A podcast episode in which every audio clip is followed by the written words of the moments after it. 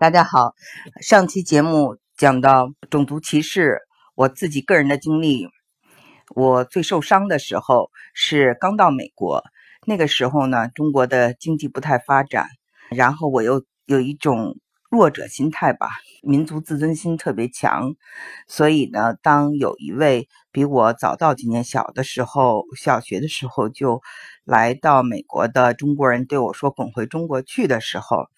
我呢，就是特别的受伤害，I took it very personally。就说现在你要再回忆这件事情的话，你就觉得应该是很淡定的说吧，让他说吧，无所谓嘛。呃，但是呢，对我来说，因为我们从小呢是生活在北京，五湖四海的人都想。跟我交朋友，想了解中国文化。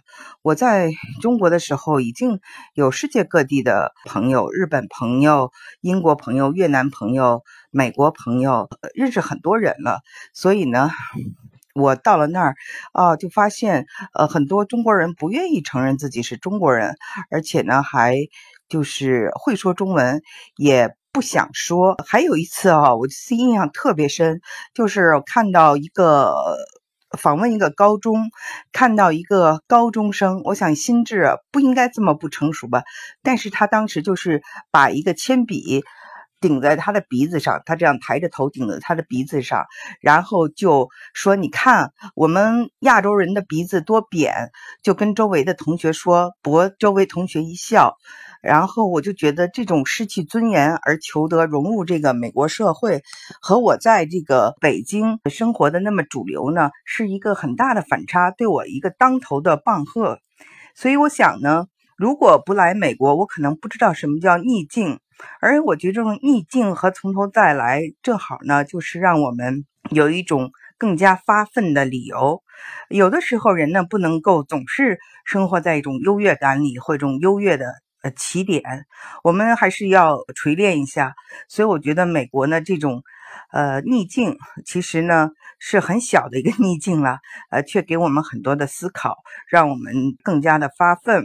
那我想接着回到我上一期节目留下的这个，我说到的我的这个在 Berkeley 念书的学生宿舍的一个我的同屋，呃，我跟他的一个较量，他是一个美国的小州的。白人女生，那就是她呢，和我成为室友，完全是一个利益共同体，没有任何的友谊存在。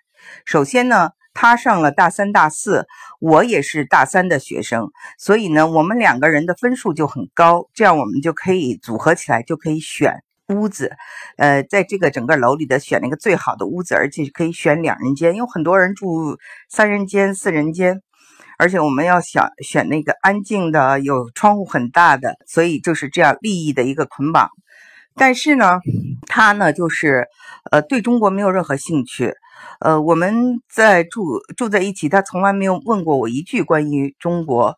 然后呢，那个就是。总是在说他想念他的朋友，他的室友，一次就是我初来乍到，跟他没有共同语言嘛。然后我也就是聆听了几次他和他父母的对话，每一次都是在吵架，就是呃我的隐形眼镜你们必须要付，呃，然后他父母就说不付，然后他说根据法律你们必须要怎么样怎么样怎么样。我们两个的，比如说这个水电费。他每次都写一个小黑板，写在上面说你欠我多少钱，而从来不跟我主动说话。所以呢，这个东西呢，它是一种非常隐形的东西。就说我们如果是很敏感、很在意这些，会把它联系到种族歧视。但是呢，就是从另外方面看呢，也是他对你的文化不熟悉，或者是他不知道怎么跟你打交道。不管怎么说，我呢没有现在这种就是非常的自信、游刃有余。你不主动，我会主动。但我当时就觉得他对我们的中国人有偏见，我得制止他。所以我就是这么一种想法。我后来就是在我们的这个宿舍里头，我们的宿舍在 Berkeley 的北部，叫做 Hoyt，它其实是一个公社来的。呃，这里的 一共住了六七十个女生。嗯，我就搞了一个派对。叫做中国风、中国元素的一个派对，然后呢，我呢就是在我们的食堂就张贴说欢迎大家到我的宿舍，我搞了一个中国文化的展览，然后呢大家可以抽奖，可以跟我体验这种中国的生活。那么呢，就是希望大家也能够穿着就是比较中国化。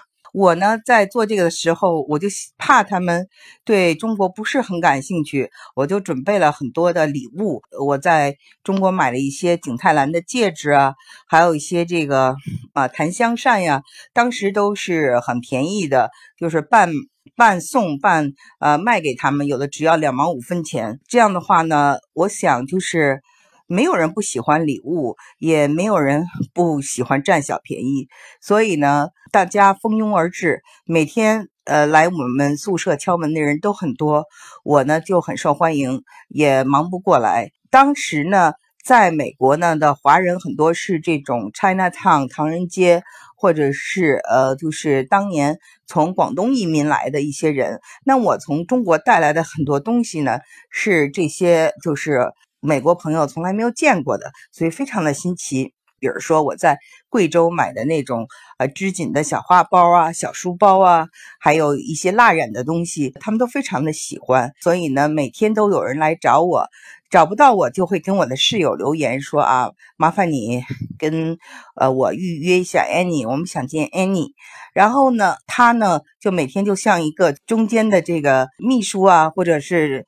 让人传话的一个人一样，然后他每天就不得不要告诉我说啊，这个人要找你，那个人要找你。然后我就从中看出呢，因为这么多人来找我，那英文有个词叫 peer pressure，就是别人怎么样会影响你。他看到别人都很喜欢我来找我，他对我的态度也在慢慢的改变。所以呢，我觉得要赢得尊重，先要自己强大，而不是陷入在这种讨好或者陷入在这种自寻烦恼。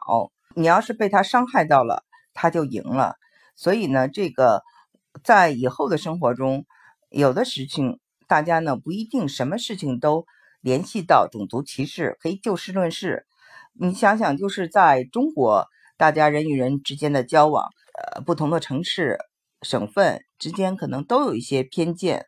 那就是在一个种族非常杂居的国家，出现这样或那样的。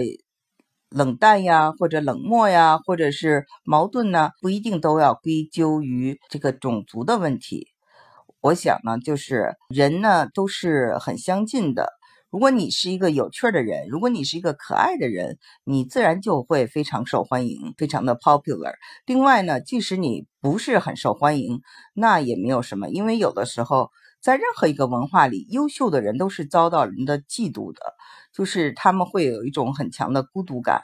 那么他们就是不在意这样的孤独感，也不在意这样的周围的这种冷淡，而一直坚持自己。这种人呢，也是非常的让我们尊敬的。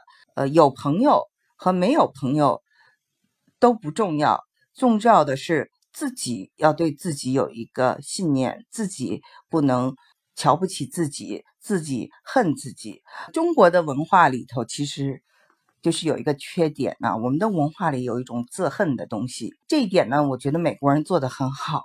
就是一方面，你看到他从在一个小的地方，他什么都不知道，不知道外面的世界，他的知识可能也没有我多，他可能也不会弹古筝，弹任何乐器。但是他们就是很自信，就觉得自己特别棒，然后说话就非常的理直气壮。你也可以说他是一种呃那个无知者无畏啊。但是我想就是说，我呃到后来在德州，我看到一些美国老太太，呃，他们没有去过其他国家，但是他们对自己是非常满意的，而且非常的自信。我觉得还是有些可取之处的。我们呢，就是呃喜欢挑刺儿，喜欢完美。但是我们的文化里头的这种自恨，就是对自己的这种妄自菲薄，是一个很大的缺点来的。所以我觉得美国的文化呢，正好的就是给我们就是一种互补。呃，在美国待过以后，大家呢会有更有一种这种对自己的信念、这种自信的一个提升啊。今天就讲到这里。